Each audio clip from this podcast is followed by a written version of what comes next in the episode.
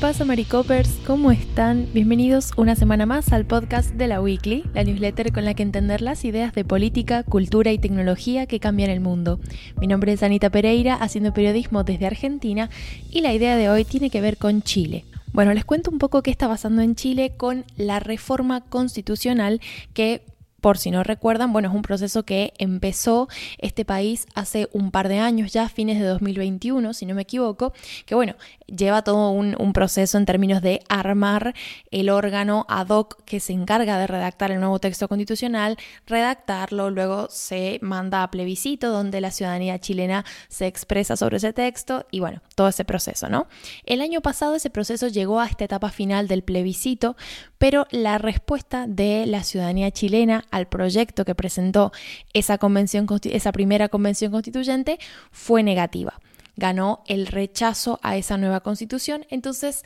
el proceso se reinició. Básicamente se volvió a convocar elecciones para configurar una nueva, un, nuevo organismo eh, con, nuevos miembros para que redactaran un nuevo borrador, una nueva propuesta de constitución y esto es lo que eso es lo que ha estado pasando durante este año. Se introdujeron algunos cambios, como por ejemplo un comité de expertos que iban a estar como encargados de Em, ir articulando las opiniones de los constituyentes con, bueno, ciertas cuestiones que tienen que ver puramente con la técnica legislativa, ¿no? Entonces, ¿qué pasa? Este proceso está llegando a su fin porque el próximo 17 de diciembre se va a someter a votación de la ciudadanía chilena el nuevo proyecto de constitución nacional chilena pero lo que pasa es que las cosas cambiaron de una convención a la otra. La primera convención era, eh, tenía, digamos, presencia de constituyentes bastante em, de izquierda, tenía presencia fuerte de pueblos originarios, por ejemplo, em, y eso le dio como un, tinte bastante de, izquierda, bastante progresista, si se quiere, a ese primer borrador de la constitución que, como les decía, fue rechazado. Ahora, cuando se vuelve a convocar elecciones, la ciudadanía chilena opta por otra cosa y la, el nuevo, la nueva convención constituyente queda formada en su mayoría por representantes de partidos de centro derecha, derecha e incluso ultraderecha de Chile. Entonces, esta constitución, este nuevo proyecto de constitución, tiene algunas cositas bastante controversiales que han hecho que eh, los partidos afines al gobierno de Gabriel Boric, que como sabrán tiene una tendencia centroizquierdista, han negado y están llamando a votar por el rechazo a la propuesta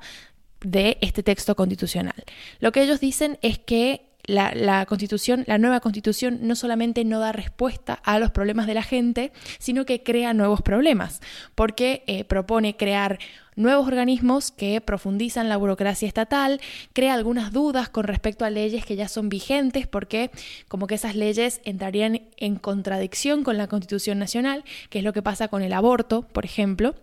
El aborto es un tema bastante controvertido en ese sentido porque el texto constitucional que ha redactado la Convención Constituyente de este año, entre sus artículos y sus cuestiones, garantiza la protección de la vida de quien está por nacer. En Chile actualmente el aborto está permitido en caso de violación, en caso de inviabilidad del feto y en caso de peligrar la vida de la madre. Lo que pasa es que si el texto constitucional tiene una garantía de este tipo, quizás algunas interpretaciones podrían llevar a pensar que la ley actual, que, actualmente está vigente en Chile es anticonstitucional, porque un poco va en contra al habilitar por estas causales el, acceso al aborto. Esto entre otras cosas, porque el nuevo texto constitucional también tiene, eh, bueno, ordena en, alguno de en uno de sus artículos la expulsión en el menor tiempo posible de los extranjeros que ingresen a Chile de forma clandestina o por pasos no habilitados. No sé si recuerdan, yo en una newsletter les conté que la crisis fronteriza de Chile es un verdadero problema para este país. Ha generado fuertes tensiones sociales en los pueblos eh, y en las ciudades, digamos, más cercanas a la frontera porque son realmente miles de inmigrantes ilegales, la mayoría provenientes de Venezuela, que llegan al país a través de estos pasos clandestinos. Lo que ha pasado es que con el correr del tiempo, ¿no?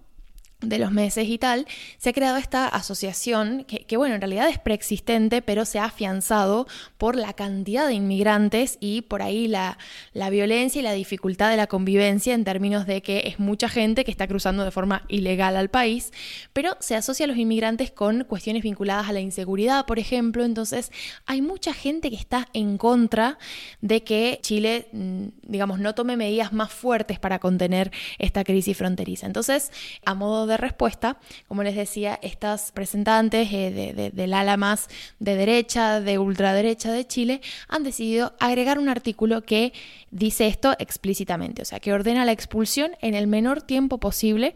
de los extranjeros que ingresen a Chile de forma clandestina o por pasos no habilitados. Esto, si lo llevamos a la práctica, podría realmente generar situaciones de muchísima violencia en la frontera, entonces es también una preocupación para muchas de las personas que están a día de hoy intentando gestionar la situación lo más humanamente posible. Y por último, que esto me pareció interesante porque es bastante fuerte, el proyecto constitucional prohíbe el derecho de huelga para trabajadores estatales, municipales, de servicio de utilidad pública o de sectores estratégicos. Es decir, que las personas que están vinculadas con el Estado o que, eh, bueno, hay, que ver ¿no? cuál es la definición o cuál es la interpretación de sectores estratégicos. Entiendo eh, quizás con algunas definiciones que nos dejó la pandemia, que quizás se refiere a servicios eh, de salud, por ejemplo,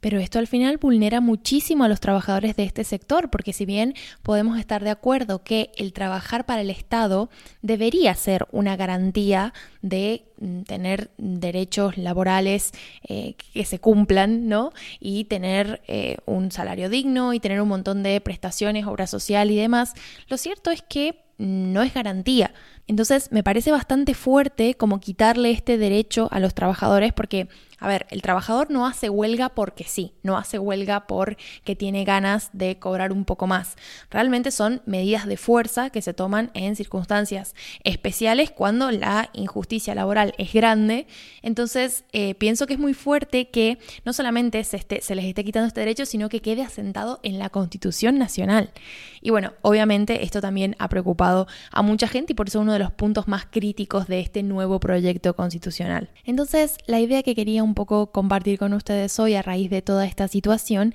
es cómo la polarización ideológica que se da en, al interior de países y que no solamente es en contexto electoral, porque bueno, por ahí en los contextos electorales es cuando más evidente se hace a raíz de las campañas, por ejemplo, pero luego en la práctica, cuando tenemos una clara división y polarización ideológica en distintas áreas del ejercicio del poder político, por ejemplo, tenemos a Boric en Chile en la presidencia con una ideología de centro izquierda y luego tenemos un organismo como la Convención constituyente que también ejerce un tipo de poder político, pero que está en manos de partidos de derecha y ultraderecha. Entonces, si bien el hecho de que estén repartidos puede parecer como idóneo para una democracia porque es cierto que es más representativo de la ciudadanía porque en la ciudadanía chilena hay gente más afín a Boric y más afín a el Partido Republicano, que es el que obtuvo más escaños en la distribución de este Consejo Constitucional. Eh, si bien más representativo, lo que finalmente termina haciendo es dañando la gobernabilidad del país. Entonces, ¿qué pasa? Con esta decisión que han tomado los,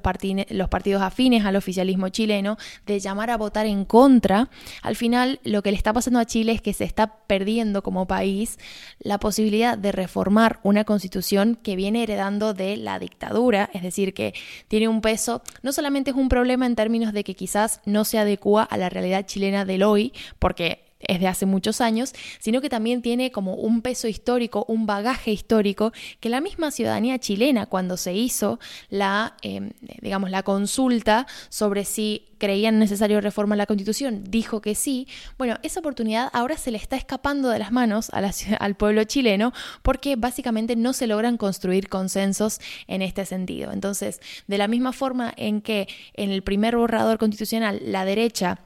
llamó a votar en contra, hizo lobby, se quejó de un montón de cuestiones que tenía ese primer borrador, ahora eh, del, otro lado se está haciendo lo mismo con este proyecto, este eh, borrador constitucional y a la larga lo que pasa es que la gente se fatiga, esta ida y vuelta lo único que hace es que la gente se desmotive, descrea en el proceso y empiece a perder las ganas de tener una nueva constitución, porque al final es un proceso súper desgastante y que no parece conducir a nada. Entonces yo miraba toda esta situación, sobre todo los datos de la encuestadora CADEM, que hablaba de que el 54% de los ciudadanos prevé votar en contra de este nuevo plan constitucional y veía que los partidos eh, afines al gobierno de Boric, además de llamar a votar en contra, están diciendo que no van a votar para que este proceso se reinicie, para que haya un tercer intento, sino que van a trabajar por las cosas en las que creen desde el Congreso, desde otras áreas, como un, bueno, esto ya duró demasiado. Y si bien es cierto, eh, es una pena porque duró demasiado, pero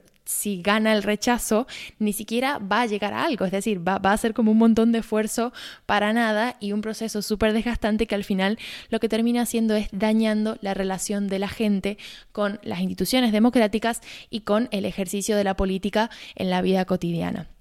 Así que bueno, resta ver qué pasa el próximo 17 de diciembre, que como les decía es la fecha del plebiscito obligatorio, el día que la ciudadanía chilena se va a enfrentar a esta difícil decisión de apoyar la propuesta conservadora o mantener la constitución actual, que es la que rige desde la década de los 80 durante la dictadura de Pinochet. Ya les actualizaremos cuál fue el resultado y qué puede esperar Chile en este sentido para los próximos años. Así que bueno, gracias por escuchar. Como saben, en la newsletter hay algunos titulares extra para complementar esta entrega. También hay un breve sobre eh, la muerte de Henry Kissinger, que si no saben quién es, igual lo pueden ir a leer a la newsletter, pero que ha sido un, un momento bastante importante en términos simbólicos y por lo que esta figura representó para la política exterior del siglo XX. Con eso me despido hasta la semana que viene. Adiós.